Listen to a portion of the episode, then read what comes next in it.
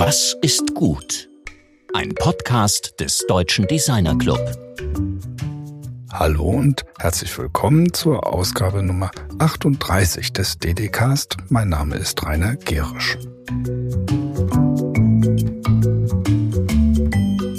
Letzte Woche sprachen wir mit Elisabeth Mansfeld von der Alfred Herrhausen Gesellschaft über Neurourbanismus. Einfach ausgedrückt darüber, wie man Stadtentwicklung so betreiben sollte, dass die Menschen, die in Metropolen leben und arbeiten, gesund bleiben und nicht alle durchdrehen.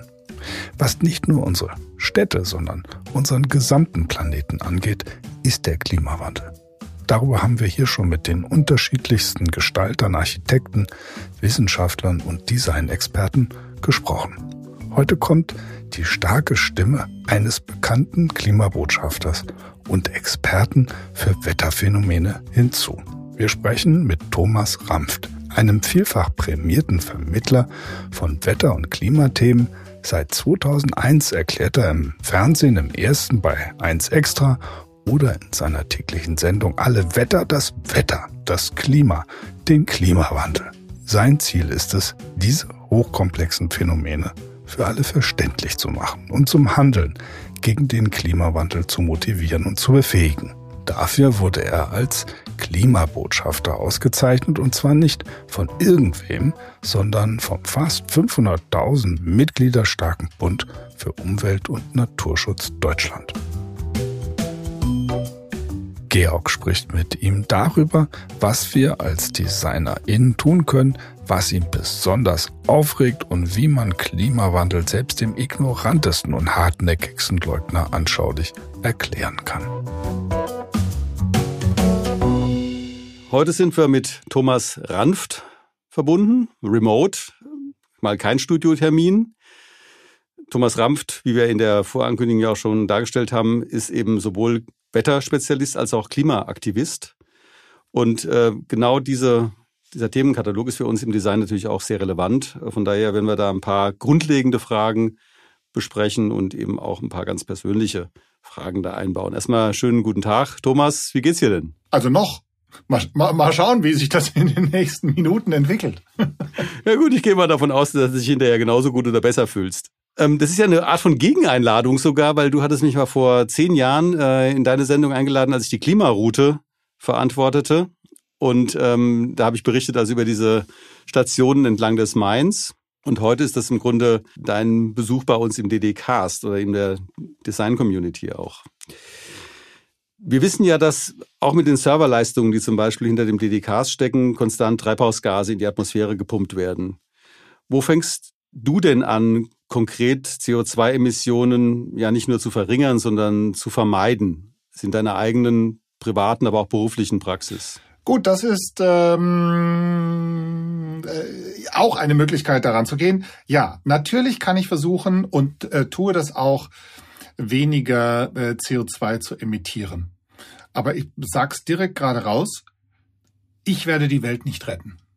Also nicht indem ich etwas einspare, sondern äh, ich glaube, dass der Ansatz anders ist. Aber da kommen wir vielleicht gleich nochmal drauf. Wo spare ich ein?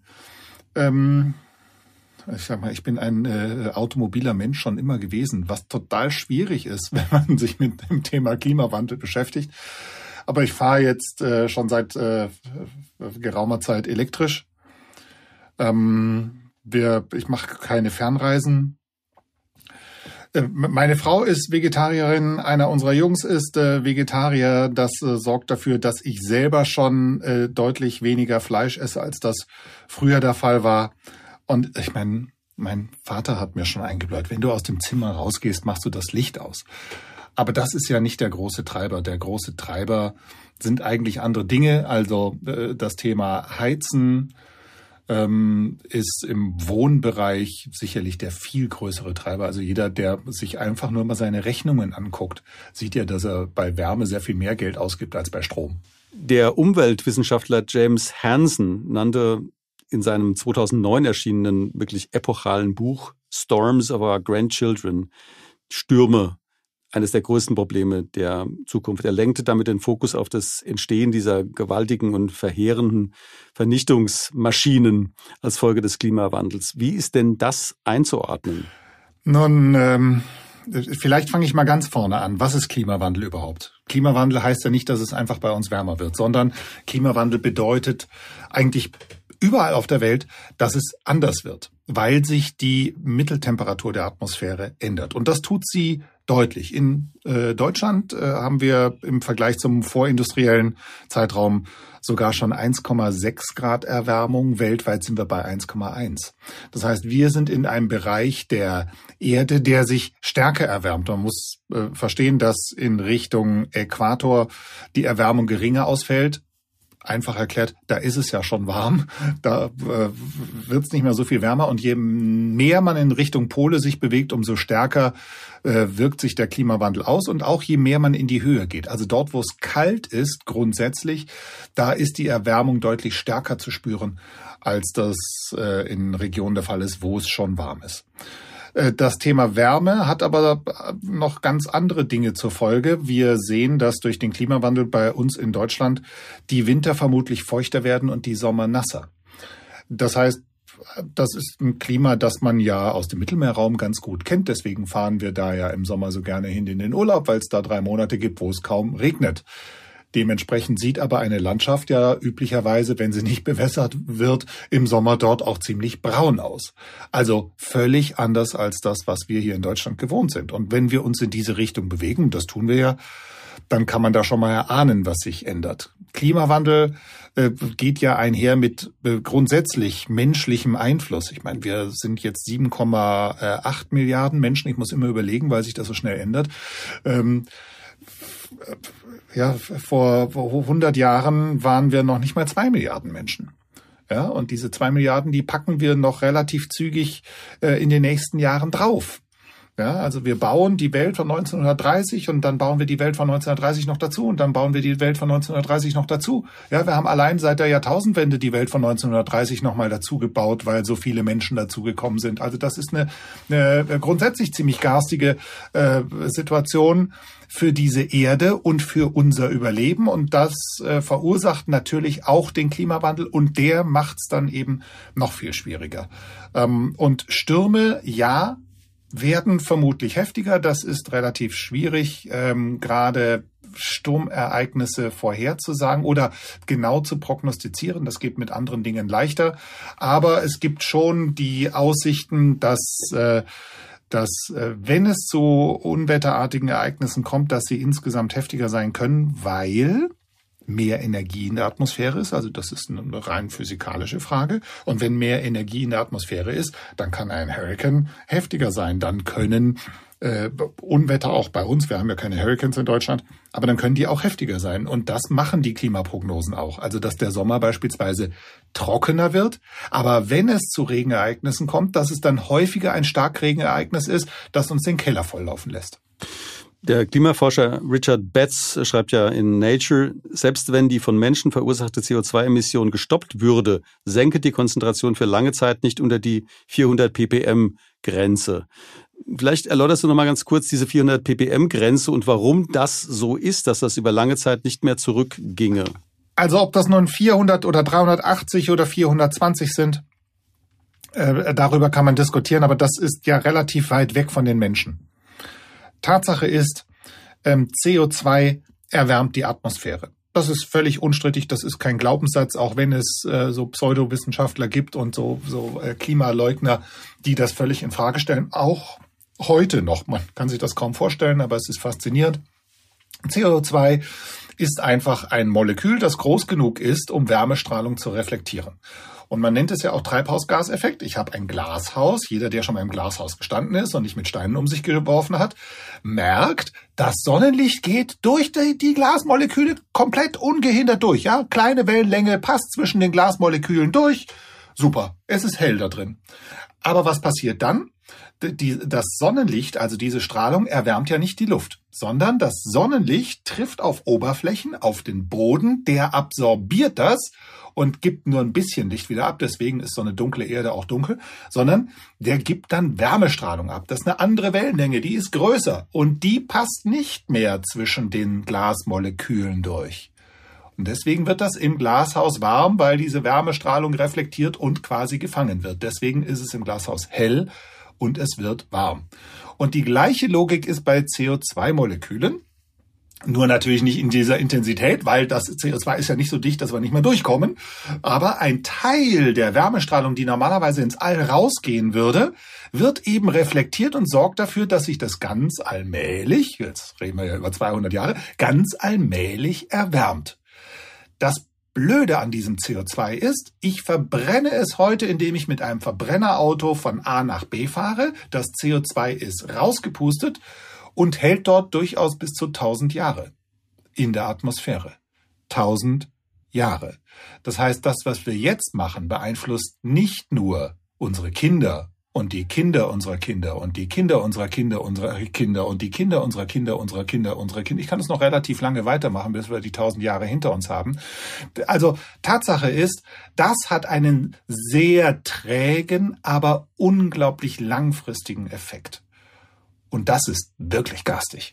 Der Bill Gates insistiert ja in seinem jüngst erschienenen Buch, wie wir die Klimakatastrophe verhindern, äh, darauf, dass wir von den aktuell 51 Milliarden Tonnen Treibhausgasemissionen pro Jahr auf Null kommen müssen. Äh, wie kann denn Null Emission überhaupt möglich sein?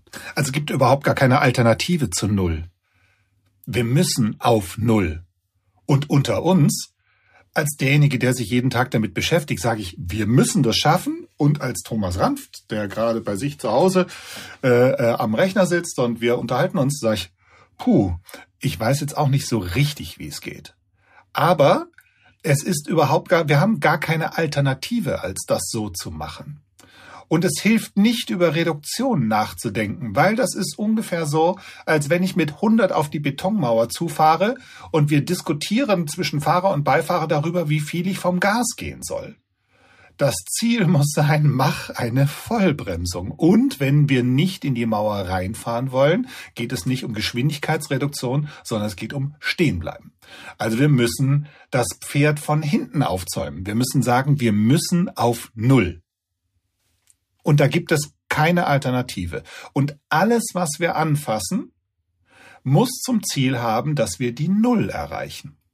Das können wir nicht so leicht an diversen Stellen, an vielen aber eben doch. Und es ist nur dann zielführend, wenn wir zuerst über die Null nachdenken und dann, wie wir dorthin kommen. Und dass jeder Schritt, den wir gehen, darauf einzahlt. Das, also Gates geht ja insbesondere eben auch auf die großen Emittenten ein, also mal Stahlproduktion, äh, Zementproduktion, Landwirtschaft, äh, Mobilität. Äh, das sind ja jetzt äh, Koordinaten, äh, die die gesamte Weltökonomie betreffen. Und wenn wir jetzt aus dem Design, also wir sind ja ein Design-Podcast vom Deutschen Designer Club aus drauf gucken, haben wir diese ganze Frage der Warenproduktion, äh, der Gestaltung, der Kreislaufwirtschaft, die wir eben auch in früheren DDKs schon berührt haben, äh, ja vor uns. Ähm, es gibt ja auf der anderen Seite aber auch so, dass sie eine Prioritätenliste oder eine Dringlichkeitsliste. Wir können natürlich einerseits sagen, wir müssen auf Null, das unterstreiche ich auch vollkommen. Aber wo ist denn für dich so mal, gerade hier in Deutschland, wenn man jetzt mal hier ähm, drauf guckt und sagt, was können wir denn jetzt als nächstes großmaßstäblich tun? Oder was würdest du tun, wenn du jetzt auf, äh, aus irgendwelchen mir unbekannten Gründen äh, zum Kanzlerkandidaten äh, erklärt werden würdest, würdest die, äh, die Kanzlerschaft übernehmen im Herbst? Was wäre deine erste Aktion, um hier großmaßstäblich etwas zu tun? Äh, also ich bin völlig irritiert, dass du sagst, aus dir völlig unbekannten Gründen, äh, eben mein Ziel ist natürlich äh, Kanzlerkandidat. Ja, ich weiß es ja, aber ich will es ein bisschen nein, nein, zurücknehmen. Nein, äh, aber jetzt im Ernst. Ähm, erstens, es gibt dafür keinen Schnellschuss. Zweitens, es äh, gibt auch da wieder den nennenswerten Unterschied natürlich zwischen dem Thomas Ranf, der äh, äh, hoffentlich gleich noch einen Kaffee kriegt irgendwo, und dem und äh, dem Thomas Ranf, der über das Klima nachdenkt. Weil wenn wir etwas verändern wollen, dann müssen wir zuallererst verstehen, wie Menschen ticken. Also nicht nur die technische Herausforderung, sondern wir müssen verstehen, wie Menschen ticken. Menschen sind nicht vernünftig. Also wir haben ja diverse Krisen äh, derzeit, ja, und wir haben ja äh, doch äh, diverse Diskussionen, ähm, nicht erst seit Corona, wo Menschen jetzt nicht so unbedingt vernünftig agieren. Und das ist keine Frage von, ich bin gebildet oder nicht gebildet. Und das ist keine Frage von, der ist klug oder die ist nicht so klug oder die ist klug und der ist nicht so klug. Jetzt muss ich ganz korrekt, genderkorrekt, Entschuldigung, falls ich irgendwo. Ja, also ähm, Menschen agieren nicht vernünftig. Wir alle wissen das. Weil, wenn wir uns ganz ehrlich äh, selber in die Augen gucken, dann machen wir das jeden Tag also eigentlich falsch. Ja? Also, puh, ich muss morgen früh raus. Aber jetzt sitze ich gerade so schön beisammen. Eigentlich muss ich früh raus und das geht auch richtig. Aber komm, ein Bier geht noch. Das ist nicht vernünftig, aber wir machen's. Menschen entscheiden sich jeden Tag zahlreich und vielfach gegen die Vernunft weil wir emotionale Wesen sind. Weil der Teil des Gehirns, der entscheidet, das limbische System kann erstens keine Sprache, kann zweitens nur entscheiden aufgrund der persönlichen Lebenserfahrung und ist eine reine emotionale Entscheidung. Und die trifft 100, dieses limbische System trifft 100 Prozent aller Entscheidungen, gibt danach den entsprechenden Botenstoff an den Neokortex. Das ist dieser menschliche Teil des Gehirns, das ist der mit Sprache, Ratio und so weiter, wo man dann alles verargumentieren kann kann. Aber ähm, der Teil, der entscheidet, ist der, der nachher das Bauchgefühl ist, wo man dann sagt, also selbst wenn die Vernunft dagegen spricht, aber, aber ich weiß auch nicht, aber ich kann nicht und so, so, ja, weil das limbische System entscheidet. Wenn ich das verstehe, habe ich eine Ahnung oder kann ich eine Ahnung davon bekommen, was ich machen muss, um menschliches Handeln zu verändern das geht nur über Emotionen. Also ich meine, wir hatten jetzt ja ein paar Jahre einen amerikanischen Präsidenten, der hat einen sehr, äh, also einen sehr großen Feldversuch dazu gemacht, weil seine Fakten waren, ich sag mal, nicht so belastbar. Und trotzdem hat er es bei der zweiten Wahl und vier Jahren seiner sehr trennenden Präsidentschaft geschafft, dass aber Millionen, fast die Hälfte der Wähler nochmal für ihn gestimmt hat, obwohl es von außen betrachtet aus vernünftiger Sicht keine guten Gründe dafür gab. Also wenn selbst so ein Mensch das schafft, dann muss doch jemand, der eigentlich gute, vernünftige Gründe hat, das sehr viel leichter schaffen, aber nicht indem er sagt, ich habe hier gute, vernünftige Gründe, sondern man muss das emotional aufhängen und man muss verstehen, dass Menschen sich aus emotionalen Gründen, obwohl sie dafür sind, dagegen entscheiden. Ja, was, was wäre denn da die erste Kampagne nach Beginn deiner Kanzlerschaft? Das weiß ich nicht. Ich habe ja noch nicht, also ähm, es ist ja nicht so banal zu wissen, was man tut, wenn man weiß, wie lange eine Partei an einem Parteiprogramm oder einem, einem Wahlprogramm tüftelt. Dann äh, wäre es äh, doch schon sehr vermessen, wenn ich sage, ich stelle mich jetzt einfach mal hin und äh, ich habe die Antwort. Das, das wäre nicht nur unseriös, sondern das wäre halt auch, also das kann ich tatsächlich nicht. Ich habe mir so ein paar Sachen angeguckt von dem, was Parteien so vorschlagen. Und da muss ich sagen, hm, da machen es manche besser als andere. Und ähm, also von den bisherigen, behaupte ich mal, ist in Sachen Klima die Anstrengung deutlich zu gering. Deutlich zu gering, weil, und jetzt sind wir wieder ganz einfach beim Faktischen, wenn wir die Energiewende nehmen. Ist ein an sich gruseliges Thema, weil jeder, der mal von oben auf Deutschland drauf guckt, ja, wenn ich in Frankfurt auf einem Hochhaus stehe und gucke auf die Stadt, dann denke ich mir, warum sind noch 95 Prozent der Dächer leer? Das kann überhaupt nicht sein. Solarenergie ist doch jetzt kein Hexenwerk. Das ist nicht giftig, das tut niemandem weh, das bezahlt sich und es ist also, das, das macht gar keine Schmerzen, es rechnet sich. Nicht in den ersten drei Monaten, aber auf die Laufzeit rechnet sich das. Es gibt überhaupt gar keinen vernünftigen Grund dagegen. Warum wird das nicht gemacht? Und das ist eine Entscheidung, die von politischer Seite kommen muss, weil jeder hat immer ein Argument, warum es dagegen geht. Oh nee, ich muss jetzt gerade sparen, mm, ich fahre doch lieber nach Spanien in den Urlaub mm, und und und so weiter. Nein, da muss es klare Rahmenrichtlinien aus, von politischer Seite geben, die das, die uns dazu verflixt nochmal verdonnert. Ja, und wenn ich dann auf der anderen Seite sehe, ich habe jetzt einen Post gesehen von einem Unternehmen, das eine große Hallenfläche hat, die sagen, ja, wir haben jetzt diese Leistung äh, aufgebaut, aber wir haben mal ein Drohnenbild dahinter geschickt. Die Hälfte des Hallendachs ist leer, weil Altmaier nicht mehr zulässt. Weil es da ja einen Deckel gibt. Da muss man sagen, habt ihr sie noch alle? Was macht ihr da? Ja, dieses lobbygetriebene Einbremsen von Veränderung, nur damit das althergebrachte irgendwie weitergehen kann, was uns aber definitiv an die Wand fährt. Das geht, finde ich, wirklich nicht. Also äh, Achtung, ich bin relativ dicht an meinem Tourette-Knopf. Ja, das ist wie bei Mobilität. Wenn wir über, also ich mache jetzt das große Fass Elektromobilität mal auf, weil sich das mir wirklich aufdrängt. Eines ist klar, wir können nicht so weitermachen wie bisher. Wir haben Städte, in denen Menschen sterben, weil sie zu hohe Feinstaubbelastung haben, Stickoxide und sowas. Ist völlig unstrittig. Und dann haben wir einen aktuellen Bundesverkehrsminister, der sich gegen eine Euro 7 Norm wehrt, weil sie die Industrie vernichtet. Ja, sorry. Es gibt aus gesundheitlichen Gründen. Die EU will doch niemanden ärgern. Es gibt gute Gründe dafür, die Grenzwerte so niedrig zu setzen, weil der Rest für die Umwelt und uns Menschen nicht gut ist. Und wenn wir das mit den verflixten Verbrennern nicht hinbekommen, und ich sage das aus Überzeugung, ich bin und ich kann das sagen, weil ich ein wirklicher Autonerd bin, weil ich schon viel für die Automobilindustrie auch gearbeitet habe in Veranstaltungen und so weiter, weil ich ziemlich tief in dem Thema bin da muss man sagen, dann geht's halt einfach nicht mehr. Und äh, wir haben auf der anderen Seite äh, Elektromobilität, also E-Autos, die sind jetzt auch nicht die Heilsbringer, aber sie sind schon um Klassen besser und sie können uns in eine Zukunft führen, die auf jeden Fall besser ist. Das beste Auto wird das sein, das nicht gebaut ist. Ja, die beste Fahrt ist die, die wir nicht antreten müssen, weil wir eine andere Lösung haben. Das ist ganz klar. Wir müssen viel mehr in öffentlichen äh, Nahverkehr, in öffentlichen Fernverkehr. Wir müssen wieder mehr Fahrrad fahren, wieder mehr zu Fuß gehen.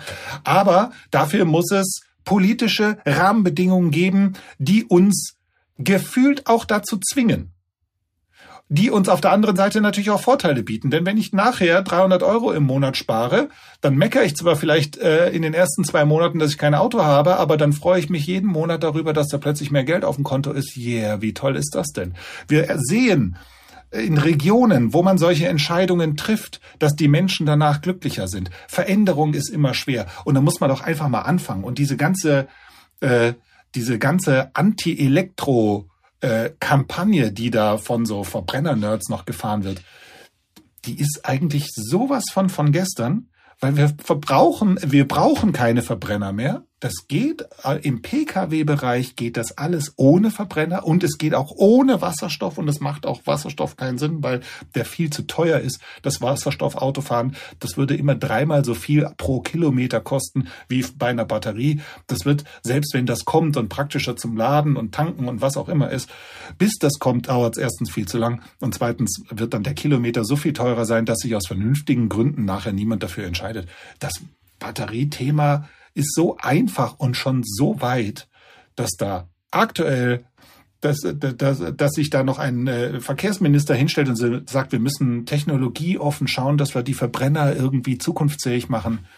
Nee, das würde ich als Bundeskanzler sofort lassen. Ich, das freut mich, dass du erstens diesen Punkt jetzt auch rausgearbeitet hast nochmal und zweitens, dass du auch die EU-Ebene einbezogen hast, weil der EU-Green Deal war letztlich auch der Anlass und einer der Anlässe, warum wir überhaupt diese Podcast-Serie gestartet haben, weil wir haben gesehen, also aus der Sicht des Designs, erstens wurden in den EU-Green Deal, also in die Formulierung dieses Programms, keine Designer einbezogen und zweitens, das wirkt sich natürlich massiv auf alles, was künftig gestaltet werden soll, auch im technischen Bereich aus. Das heißt, wir müssen irgendwie eine Anschlussfähigkeit generieren zwischen dem Design, der Technologie und der Politik. Das ist einer der Gründe, warum wir dieses Programm machen. Und äh, das, äh, also eben auch gerade diesen von dir genannte, wirklich auch aus unserer Sicht völlig absurde Verhalten der, der Bundesregierung, insbesondere des Bundesverkehrsministeriums, äh, kann man durch nichts mehr äh, legitimieren. Das ist, äh, das sehe ich genauso. Da beziehe ich ja auch gerne mal politisch Stellung an der Stelle. Weil man kann sich doch gar nicht vorstellen, dass die so lobbyabhängig sind. Das ist ja wirklich traurig, weil ich meine, ich kenne ja nun ein paar Politiker, auch ein paar von denen, die da so aktiv sind. Und das sind doch an sich vernünftige Menschen. Warum die sich da so von dem Weg abbringen lassen? Das ist also, das ist wirklich höchst bedauerlich, weil auf der anderen Seite sind wir doch so, diese Erde die geht nicht nur nicht so weiter, sondern wir reden über Plastikmüll in Meeren als großes Problem.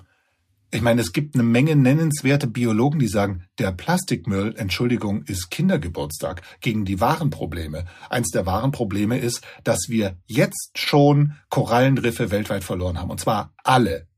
Die werden das nicht überstehen. Also wer nochmal Korallenriffe sehen möchte, wer nochmal Dory suchen will und findet Nemo, ja, jetzt gibt's die noch, aber eigentlich sind die schon tot. Die liegen schon auf der Intensivstation und die Geräte werden schon abgestellt. Es wird Korallenriffe in 50 Jahren nicht mehr geben. Keine Chance. Keine Wenn wir jetzt mal von der Klimaadaption, Klimamitigation, also sozusagen das Verhindern von äh, Klimawandel oder das Einschränken des Klimawandels und eben auch das Bekämpfen von Phänomenen, wenn man da mal auf dieses Thema des Geoengineering schaut. Also es ist ja eine sehr kontroverse Angelegenheit. Ob man denn eben äh, diese, äh, diesen Klimawandel bekämpfen soll, indem man noch mehr Chemikalien zumindest in die Atmosphäre einbringt. Wie, hast du da eine, eine generelle Haltung zu dieser äh, Fragestellung der Möglichkeit von ja, des Verhinderns von größeren Katastrophen durch Geoengineering? Wie siehst du das? Also das ist ja ein ganz spezielles Thema. Ich habe ja das Glück, dass ich zwar kein Wissenschaftler bin, aber sehr viel mit den äh, unterschiedlichsten Wissenschaftlern äh, ins Gespräch komme aus den verschiedensten Disziplinen. Und ich verstehe, dass es richtig ist, so etwas zu erforschen, weil man daraus was lernt. Auch wenn man was daraus lernt, dass es keine gute Idee ist. Von daher ist es richtig, zum Thema Geoengineering zu forschen. Aber wenn das das Signal setzt, lass uns so weitermachen wie bisher, äh, wir kriegen das dann schon irgendwie mit technischen Mitteln hin, dann geht das auf jeden Fall schief, denn also wenn uns die Geschichte der Menschheit eines gelehrt hat, wenn wir glauben, wir könnten ein natürliches System optimieren, sind wir bislang immer gescheitert.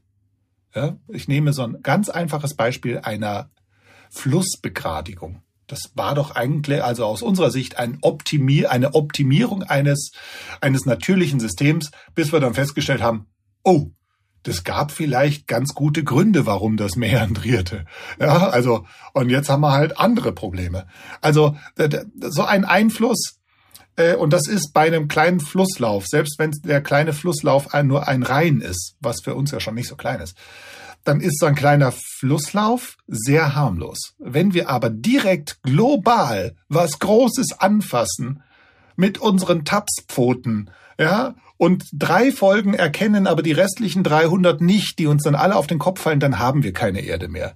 Oder kein Leben mehr auf dieser Erde. Das ist saublöd. Also da lassen wir doch bitte, bitte, bitte die Finger davon. Und es war ja sowieso schon immer eine doofe Idee. Wenn ich mir am Abend drei äh, Flaschen Wodka reinpfeife und sag, ich löse das am nächsten Morgen mit Aspirin und dann die Frage ist, na ja, äh, vielleicht kann ich ja so weiter trinken, wenn ich äh, noch eine Aspirin mehr nehme. Das ist doch die falsche Herangehensweise. Sauf nicht so viel, ist doch die richtige Antwort. Wenn da ist natürlich eine unglaubliche Programmatik, äh, eben auch wirklich Handlungsanweisung für Designerinnen und Designer drin, also in, deinem, in deiner gesamten Programmatik, wie du sie bisher dargestellt hast. Und äh, ich bin auch sehr dankbar für dieses ganz klare Statement äh, bezüglich des Geoengineering äh, oder eben auch der Fragestellung der notwendigen Forschung und letztlich auch dieses Rumdeletierens in natürlichen Kontexten. Ich habe mich ja auch über sehr lange Jahre mit ähm, Süßwasser beschäftigt und mir ist gerade dieses Flussbeispiel daher sehr wertvoll.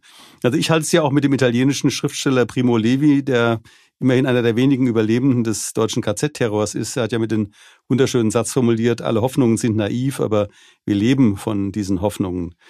Was sind denn deine Hoffnungen? Also wie, was, ich meine, das sind jetzt eine ganze Reihe von wirklich ähm, letztlich fatalistischen Einsichten darin enthalten, aber eben auch äh, sehr viele politische Forderungen, äh, grundsätzliche Erkenntnisse über das menschliche Erkenntnisvermögen, über die Art und Weise, wie man Menschen auch bewegen kann. Was, was sind deine, deine Hoffnungen?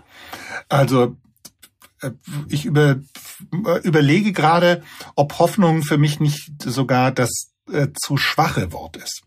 Weil ja, manchmal kann man geradezu verzweifeln, weil man denkt, boah, äh, jetzt habe ich mit einem Biologen gesprochen, der sich mit äh, äh, Regenwald auskennt und der sagt, äh, wenn der Regenwald unter eine gewisse Größe schrumpft, dann löst er sich von selber auf, da muss der Mensch gar nichts mehr machen, weil dann äh, äh, generiert er nicht mehr genügend äh, äh, Feuchte in der Luft, dass es dann regnet im Regenwald und sowas. Und, und dann denken sie, oh Gott, oh Gott, die Welt geht unter, die Welt geht unter. Meine Frau sagt immer, ja, und dann müssen wir das Haus abreißen, komm mal runter. Ja, ähm, aber ich finde, es wird andersrum wird tatsächlich ein Schuh draus. Und da sind wir bei den Designern eigentlich doch großartig aufgehoben. Denn seien wir doch mal ehrlich, Designer designen seit vielen Jahren in relativ der gleichen Welt. Die Welt hat sich nicht dramatisch verändert. Also ja, das war eine Evolution, aber es war keine Revolution. Und jetzt sind wir doch an einem Punkt, wo wir eigentlich erstens keine Wahl haben und hoffentlich zweitens es auch demnächst machen, wo sich doch eine komplett neue Welt öffnen kann dass wir uns eine neue Welt gestalten, die tatsächlich besser ist und sich auch besser anfühlt als das, was wir bisher hatten. Der Klimawandel wird sich nicht auflösen. Ja, damit werden wir leben, aber das heißt ja nicht, dass wir eine schlechtere Welt haben, sondern man darf sich doch auch als Designer und auch als normaler Mensch mal die Welt aktuell angucken. Mir fallen so viele Dinge ein, die total, mit denen wir leben, aber die echt blöd sind, die unpraktisch sind, die ungesund sind, die nicht schön sind, die also, wo ich sage, das kann man eigentlich besser machen, nur wir sind so in diesem gewohnten Trott. Und jetzt haben wir die Möglichkeit, über den Tellerrand hinaus die Welt wirklich neu zu gestalten, neu zu organisieren, in gesamten Lebensabläufen, in Sortierungen. Da kann man aus der vorfrüheren Vergangenheit sicherlich das eine oder andere mitnehmen. Also wenn ich jetzt über Designer äh, nachdenke, dann denke ich auch mal ein bisschen über Architekten nach. Früher hatten zum Beispiel Häuser einen ordentlichen Dachüberstand. Da gab's gute Gründe dafür, weil das nämlich im Sommer beschattet und im Winter aber bei tiefstehender Sonne die Sonne noch reinlässt. Das heißt, da kommt die noch in die Innenräume rein durch die Fenster und wärmt noch so ein bisschen, aber im Hochsommer gibt es einen ordentlichen Schatten. Ja, abgesehen davon, dass es bei Regen dann äh, die Wände nicht feucht werden und dann schimmelt's nicht. Ja, heutzutage wie werden Häuser gebaut? Da hört das Dach direkt an der Mauerkante auf. Die Wand wird die ganze Zeit nass gemacht und dann halten wir mit Chemie dagegen, die alle sieben Jahre erneuert werden muss. Das Ding wird ausgewaschen, landet im Boden. Das ist total beknackt. Nur weil irgendein Architekt jetzt gesagt hat, jetzt machen wir einen neuen Style. Aber der neue Style ist nicht organisch, ist nicht sinnhaft und ist nicht, ist nicht der Zukunft zuträglich sondern nur damit ich halt mal was Neues gemacht habe. Und da sind wir jetzt an dem Punkt, dass wir, wenn wir uns alle einnorden und sagen, wir wollen eine lebenswertere und dieses abgelutschte Wort nachhaltige Zukunft haben, dann finden wir ganz neue Designmöglichkeiten, weil wir dann wirklich ganz anders denken können. Und das ist doch eine Riesenchance, dass wir ein Leben haben, wo wir uns mit so vielen Dingen eben nicht mehr quälen müssen, weil wir es plötzlich neu gedacht viel besser machen können. Das ist ja auch genau der Punkt, über den wir hier also in vielen äh, Sendungen auch schon gesprochen haben. Also es geht ja um Materialströme, es geht um Demontierbarkeit. Das sind alles äh, Fragen, die im Design und wir sehen durch, in der Tat, äh, deshalb ist die Einbeziehung der Architektur auch richtig. Der Design lässt sich vom Digital Design, äh, also die ganze Frage, also was eben jetzt zum Beispiel einfach Designentscheidungen im digitalen Bereich, zum Beispiel die Entscheidung, auch äh, bestimmte Nutzeroberflächen äh, zu generieren, bis hin zu Fragen eben, welche äh, Recycelbarkeit habe ich in den Produkten drin. Das sind alles aus unserer Sicht Designfragen. Also nicht nur die oberflächliche ästhetische Dimension, sondern die von dir genannten hochfunktionalen Fragestellungen. Ich muss aber jetzt leider irgendwie aufgrund unserer doch immer recht begrenzten Zeit zu unserer Abschlussfrage kommen, die wir jeden Gast äh, stellen, nämlich diese ganz allgemeine Frage, was ist gut? Thomas? Das weiß ich nicht. Also, wir haben alle sofort eine Antwort auf, was ist gut, weil das naheliegende gut ist. Aber ähm, ja, wenn man dann drüber nachdenkt, dann kann es sein, dass gut auch gut bleibt. Aber vielleicht im Nachhinein stellt sich raus, dass gut halt nicht so gut ist. Wir können natürlich immer nur mit dem aktuellen Wissensstand ähm, entscheiden. Ich finde Menschen herausragend, die eine gute Antwort haben auf die Frage, warum machst du Dinge? Ja, und das sollte eigentlich, also ich bin ein Anhänger von Simon Sinek. Ja, also ein Simon Sinek Jünger, das ist Start with Why. Ja, also ich muss mir doch zuerst die Frage stellen, warum mache ich etwas? Warum stehe ich morgens überhaupt auf? Warum gibt es mich? Warum gibt es dieses Unternehmen? Warum gibt es diesen Plan? Und wenn ich darauf eine gute Antwort habe, dann ist, glaube ich, alles, was ich mache, danach gut, auch wenn es erstmal wehtut. dem würde ich folgen. Ja, wunderbar. Vielen herzlichen Dank, äh, Thomas. Du wirst sicher auch deinen Kaffee jetzt äh, kriegen. Das war ja eines der größten Desiderate. Und äh, du bist also nicht auf deinen Tourette-Knopf gekommen. Das war vorhin alles noch durchaus im Rahmen des, äh, des sehr Sinnvollen. Also vielen herzlichen Dank. Das war erstens extrem aufschlussreich und zweitens auch in deiner unvergleichlichen Art und Weise ähm, wirklich fast Sendung mit der Maus äh, äh, teilweise, weil grundlegende Definitionen getroffen wurden. Das ist für uns auch sehr wichtig, die Anschlussfähigkeit eben an alle Hörerinnen und Hörer zu finden, auch jene, die sich damit wirklich nur oberflächlich beschäftigt haben, aber auch an jene, die eben wie du auch durchaus, durchaus darüber nachdenken, wie kann Politik sich verändern, wie kann sich Gesellschaft verändern. Also vielen herzlichen Dank nochmal. Sehr gerne.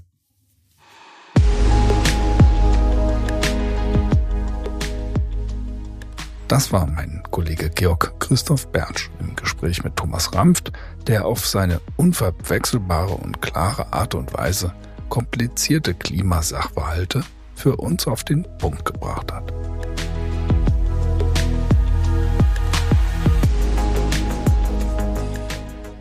Nächste Woche sprechen wir mit der künftigen Generaldirektorin und wissenschaftlichen Geschäftsführerin des Museums für angewandte Kunst Wien, Lilly Hollein. Sie ist überdies Gründerin der Vienna Design Week, kritische Autorin und feministische Aktivistin. Sie berichtet uns über den wunderbaren Blick aus ihrem Fenster und die Notwendigkeit einer politischen Haltung von Design. Sie nimmt uns auch mit zu extrem exotischen Handwerksbetrieben in den Sockelgeschossen Wiener Gründerzeithäuser. Ja, das war's für heute. Wir wünschen euch wie immer eine wunderbare, kreative Woche und freuen uns sehr, wenn ihr ab nächsten Montag oder für die, die Abos haben, schon ab Sonntagabend wieder dabei seid, wenn es um die Frage geht, was ist gut? Alles Gute, eure DDcast-Redaktion.